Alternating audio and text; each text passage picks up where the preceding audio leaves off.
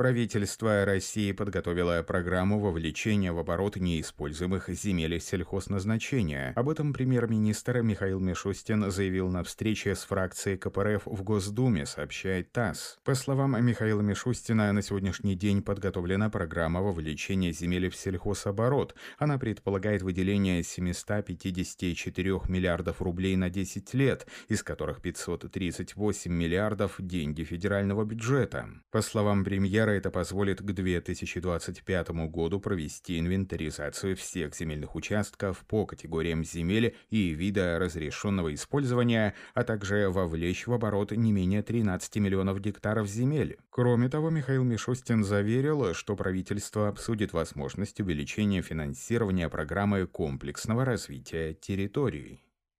Посевная кампания идет уже в 47 регионах России, отечественные аграрии обеспечены всем необходимым для качественной реализации своих задач, сообщает пресс-служба Центра агроаналитики. Советник министра сельского хозяйства Российской Федерации Юрий Косован отметил, что российские аграрии обеспечены всем необходимым. В этом году посевная площадь в целом по стране увеличится на 600 тысяч гектаров и составит 80,5 миллионов, из которых 51 1,5 миллион гектаров яровой сев. В частности, на 10-15% по сравнению с уровнем прошлого года вырастут площади под сахарную свеклу, что позволит произвести больше сахара и обеспечить стабильную ситуацию на рынке этой социально значимой продукции. Кроме того, ожидается увеличение площадей под основные крупяные культуры – подсолнечник, овощи, картофель и виноградники.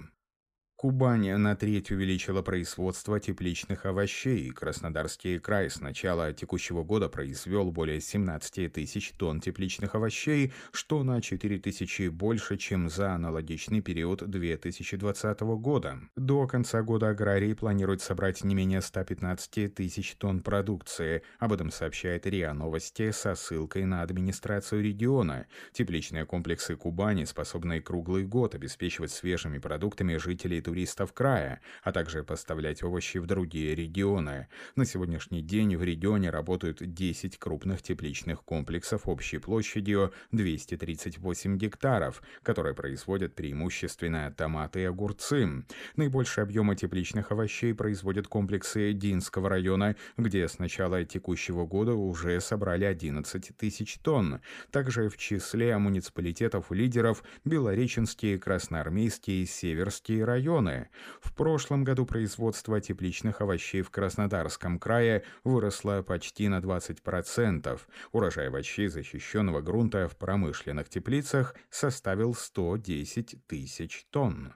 Министр сельского хозяйства Тверской области Константин Каравайный на заседании правительства области доложил о региональной программе развития льняного комплекса Тверской области на 2021-2026 годы. Об этом сообщает пресс-служба Минсельхоза Тверской области. Как отмечается, для реализации этой задачи в регионе предусмотрено создание семенной машинно-технологической станции МТС, а также ткацкой фабрики. Так, семенная станция позволит создать в области качественную семенную базу. На такой станции материал будет проходить все необходимые этапы обработки и подготовки к севу. Реализация данных мероприятий позволит повысить качество производимой продукции из льна долгунца.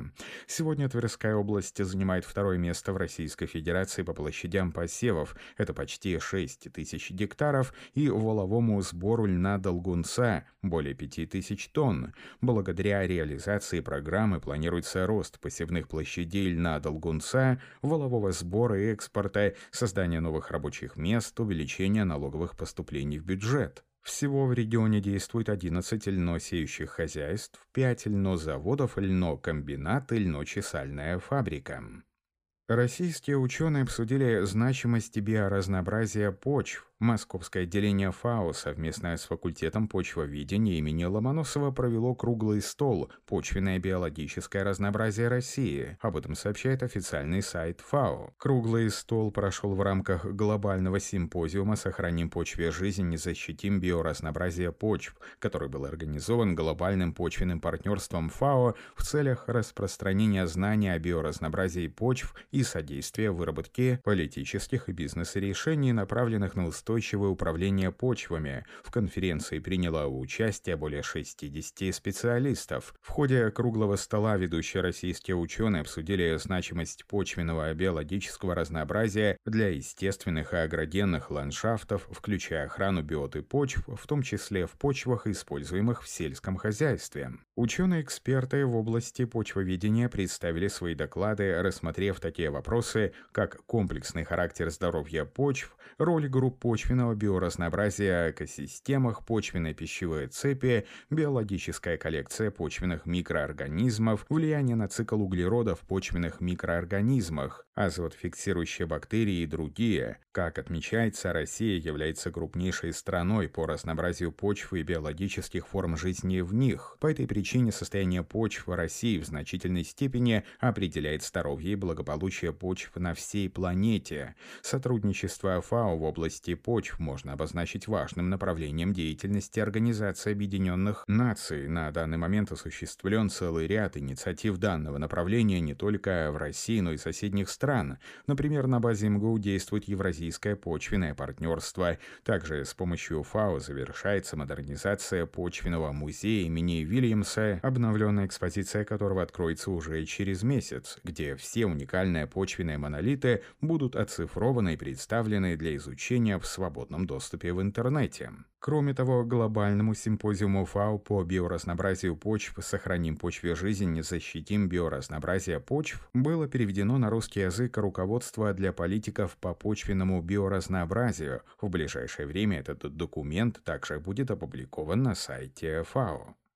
В Дагестане создадут школу фермера. Эта инициатива реализуется в рамках масштабного общероссийского образовательного проекта Россельхозбанка и Министерства сельского хозяйства. Об этом сообщает пресс-служба Минсельхозпрода Республики. Школа фермера – это площадка для подготовки сельскохозяйственных кадров, где будут объединены возможности отраслевых федеральных и региональных министерств и ведомств, аграрных вузов, крупного бизнеса и фермеров. Слушатели получат возможность изучать прогрессивные методы ведения фермерского хозяйства, повысить финансово-экономическую грамотность и осваивать передовые агротехнологии, проходя практику на ведущих предприятиях АПК региона. Финансирование проекта «Школы фермера» осуществляется Россельхозбанком. Инициатива Минсельхозпрода Дагестана включение республики в число участников проекта получила поддержку Россельхозбанка в Москве.